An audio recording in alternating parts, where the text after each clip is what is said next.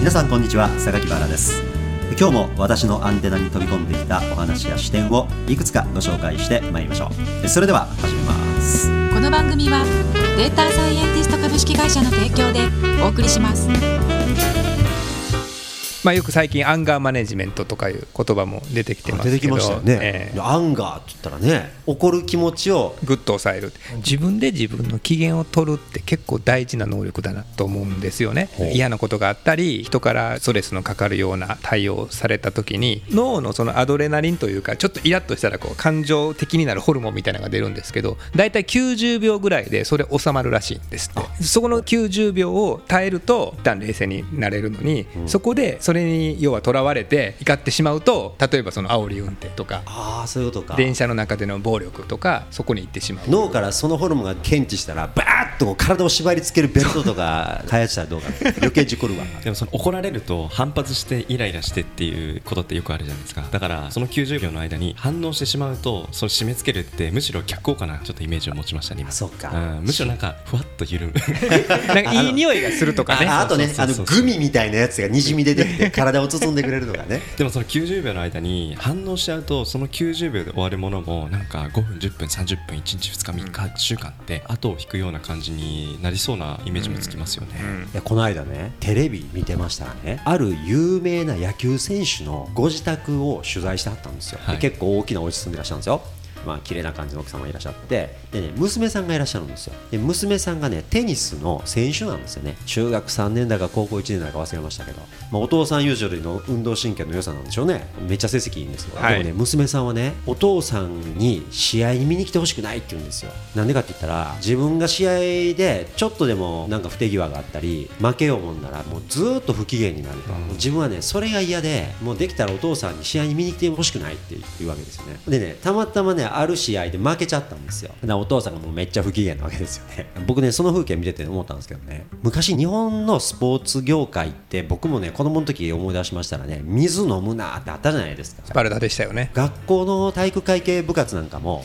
なんか楽しく和気あいあいやってることがもうダメみたいな。なんかめっちゃ怖い先生がいて怖い先輩がいてでしごきがあるとで今冷静に考えたらねその先輩から代々そのしごきがあるのを学校の先生がまず把握していない。これ大問題でしょ、はい。ね、学校の先生もそのしごきがあるとか焼きを入れるみたいなのがねあると分かってても放置して見てる。これ絶対手を入れなきゃいけませんよね。でねもう一つはね世界を広く見渡してみた時にねいちいちちっちゃいことで目くじらを立てない。いちいち怒らない。必要以上に厳しくしない。楽しくマネジメントしてモチベーションするすることによって世界的な選手なんぼでも生まれてるわけですよね。これねそういう楽しくやってても強く人ってモチベートされて世界クラスのトップアスリートになるそんなノウハウが世界に溢れてるにもかかわらずねそれも勉強せんとただ単に厳しくします。娘がテニスの試合でちょっとミスショットしただけで後から延々愚痴を言われ小言を言われもうご飯の最中もずっと不機嫌なんですって。お父さんがもうそうなると思ってたら私はもうねいやいやって本当に嫌そうな顔してテレビの前で言ってたのがねものすごい印象に残ったんですよね。で厳しいんだったら全然いいんですよ。いちいち機嫌悪くなるっていうんですよね。ぱりね機嫌を良くする力って僕大事だと思うわ。最近それのね私特効薬をねある人から聞いたんですよ。何が起こってもありがとうって思う。感謝する、えー？もちろん何か人からあなたは素晴らしいですねとか褒められると、まあ、ありがとうございます。なかなかそれも実は難しいんですよね。いや私そんなんなんてみたいな謙譲の美徳みたいなのって日本人あるじゃないですか。でもそれはもう素直に受け取る。で何かそのストレスのあるお前そこがなってないとかある意味突発的な突然絡まれたと思う時も一旦ありがとうって思う。この経験を自分はどうプラスに変えれるかっていう受け止め方。でこれはもう if 文こうしたらこうしますっていっぱい作れば作るほど大変じゃないですか。だからもう一つに絞るんです。何されてもありがとうって思ういう風にすると私もたまにそういうことやっぱあるんですよね。あんまり私も精神的にイラッとする時とか、まあ、家族とかね会話の時もあるんですけど、まあ、とにかくありがとうと思うと。そうすると少し自分の中でちょっと余裕ができるんですよね。えらいことやってありますねシいやなかなかうまくいかないんですけど、まあ、そういう姿勢、まあ、あり方ですよね。でいることが大事かなとは思うようにはしてますね。愛を求める。でもその求めた愛が手に入らない。それとちょっとイラッとする気持ちがやっぱり湧いてくるじゃないですか、うん。そういう時もとはいえ一旦ありががとう一旦ありがとう。ことですもうありがとう万能ですよ。とにかく。万能薬。万能薬。自分の機嫌を取るという時にまずありがとうで返すと。何にありがとうって後から考えるんですよ。その瞬間何にありがとうって言ってるかわからない。分からなくてもとりあえずもう反射でありがとうって妻が怒ってると。ありがとうってか俺のトイレの電気を消し忘れた習慣を直そうとしてくれてるんでありがとうみたいな。でもまあそういうのが研究されたりディスカッションされてるっていうのはいいことですよね。ね まあでも職場でみんなでありがとうありがとうって言ってたらそれはなんかちょっと気持ち悪いとは言わないですけど。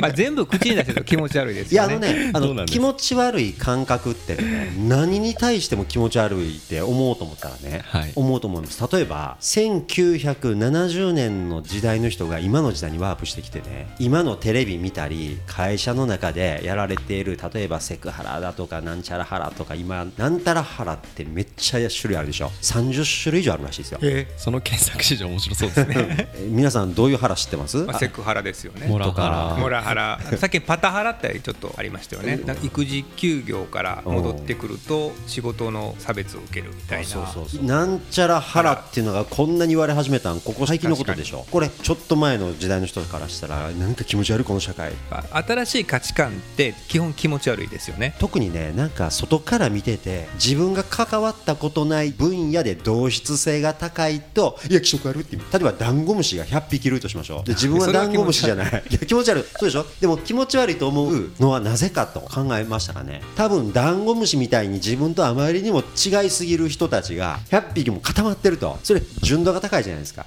異質な人たちが純度高い状態でボリュームいっぱいあるとねそれなんか気持ち悪いって感じるじゃないですか。だから人間のグループとかも多分宗教なんかで祈ってはる雰囲気を生で見た時にそこに自分が飛び込んだ時には自分も同化するから気持ち悪いと思えないんでしょうけど自分がそんなんやったこともない場所からねそんな異質なっていう風に見えちゃうといや気持ち悪いって見えちゃうんでしょうね。それは何でもそうやと思いますわ。でも一方でどうですその集まって同質性高く新しい価値観で気持ち悪いっていうものも時間が経つと当たり前ってなるってことじゃないですか。さっきのなんとか腹なんとか我々もたり前。なんかこのプロセスってちょっと興味深いですよね。まあ、腹系と腹系じゃない系もね共に同質性が高いとするとね何かの熱狂集団ってそれが宗教であろうが企業であろうが研究グループであろうがねダンゴムシであろうがね外から見たらキショって見えるんちゃいます？ダンゴムシって多分 DNA で規定された行動じゃないですか。で人間って DNA 以外で規定されてる行動もいっぱいあってトヨタの方々がそのネジを置くっていうそこに根ざす価値観。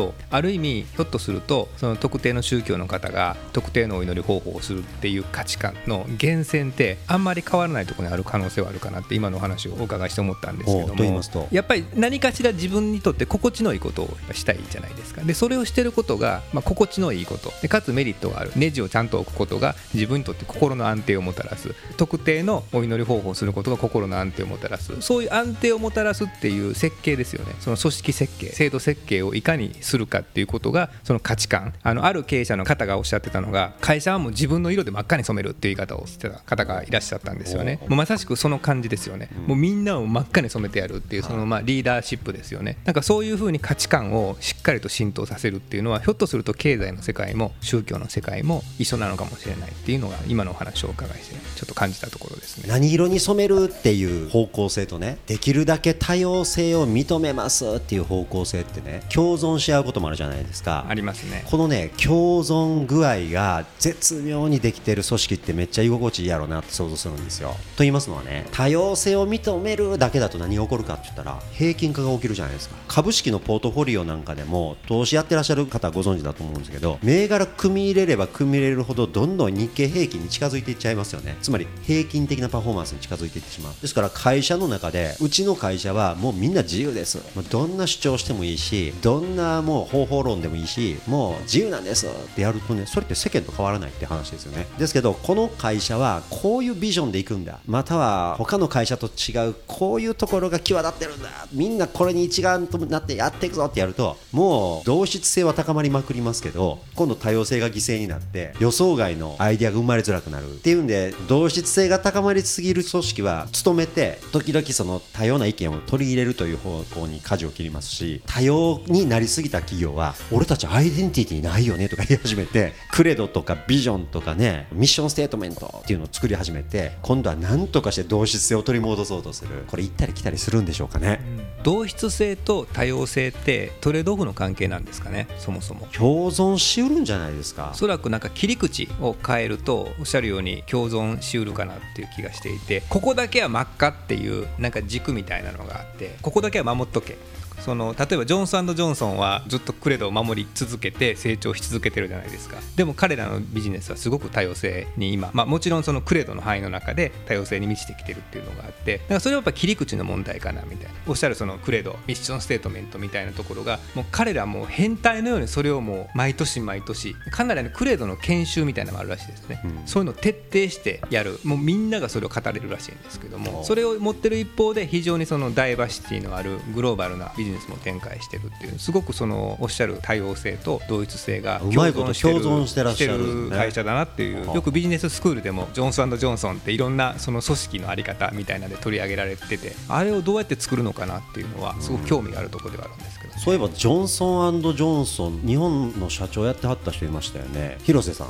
僕ら広瀬さん授業あったんですよね、私の時はちょっと今名前ど忘れしたんですけどもジョンソンジョンソンの関連の医薬会社のヤンセンファーマっていう会社の日本法人の代表をされてた方が担当をされていてでその方がやっぱりジョンソンジョンソンのクレドについていろんな企業が例えば途上国で国に賄賂を要求された時にその現場のマネージャーとしてどうあるべきかみたいあなー。そういう問いをみんなで考えるとか。いろんなモデルケースまで出てくるわけですか。あそれいいですよね、えーそういうのを考えたことがありますね。単にねうちはこういう理念ですビジョンですっていうのを、まあ、みんなで昭和するみたいなだけじゃなくて、い、いですねそうやってこういう時君ならどうするって面白いね。賄賂を要求されたらどう？すればいいんでしょうね。そこで必ず賄賂は受け取るべきだっていう会社もあるかもわかんないですよね。それはもう両方ですよね。そんなことすべきじゃないっていう会社と、いやいやそんなうまいことやった方がいいってそうしないと食われるんだいう会社もあるかもしれませんよ。確かやっぱり途上国では賄賂を送らないとなかなか認可が下りないとかそういう問題もあるらしいのでなんかベトナムなんかも割とね聞きますよね中国ベトナム。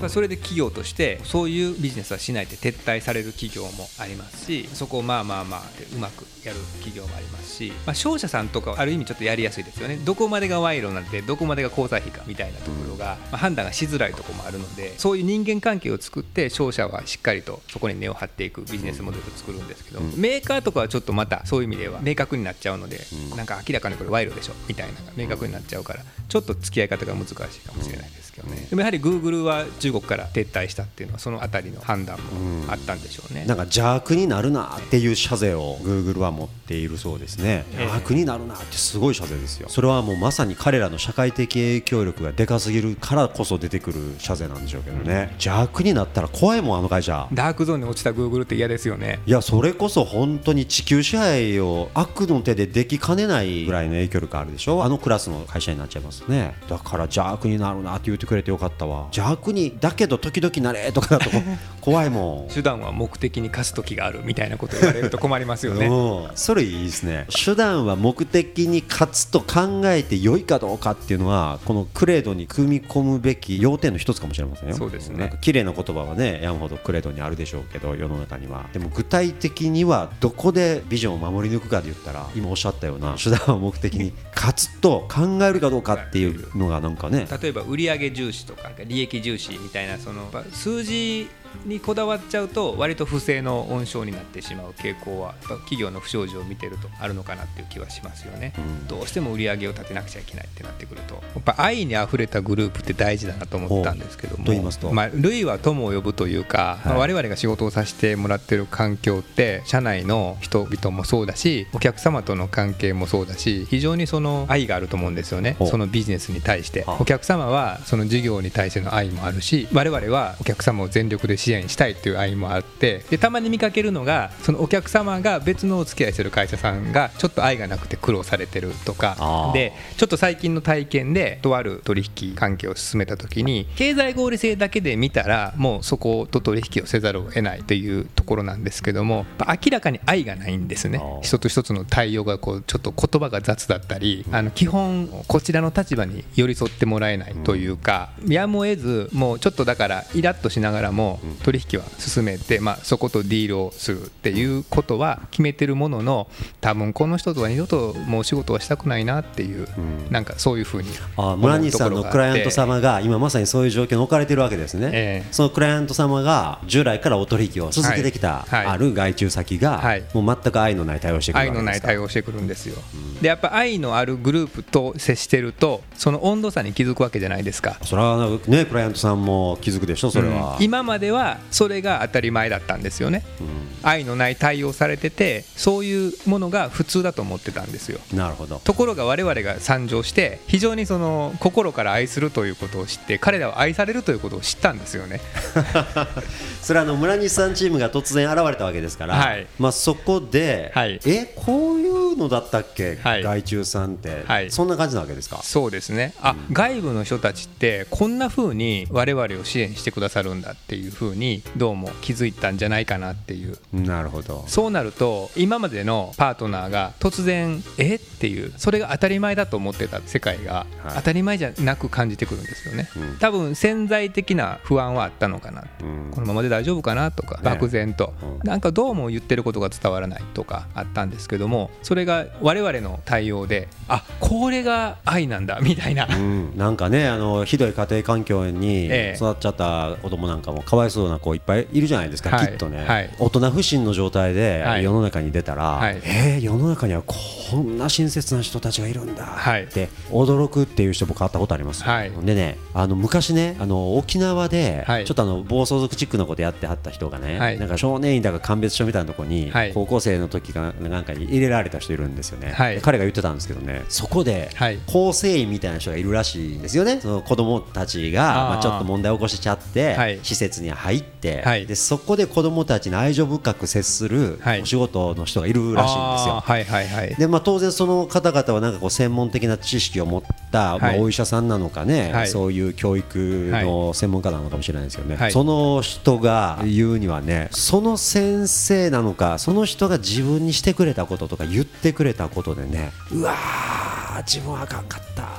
もっとちゃんとやっていきたいってね心の底から思ったんですね。その施設で。自分はこれ勉強ちゃんとして大学に行きたいって初めてそこで思った。ですよ。でそれでその人はねもう随分苦学して工学院大学かな？理系に進まれてですね今活躍されてますよ。もう今就職されてね随分経つんですけどあのいわゆる国防関係のねちょっと難しい仕事をあのメカが得意やったからね、まあ、昔はバイクいじりやってたんでしょうけど 今時はプロですよ。なんか兵器なのか国防の何をやってるのか知りませんけどね。そこは言えないって言うんですけど。なんか同じやってることでも周りの関係性によって見られ方が変わるけどなんかやってること変わらないっていうことが面白いですね。まあねご本人は生かしてるわけじゃないですか。そうですよ大好きなメカいじりをやって、だからそのおっしゃるようにその今までのその接され方が変わっただけで人って自分にはこういう面があったんだっていうのを気づくっていうのはあるでしょうね。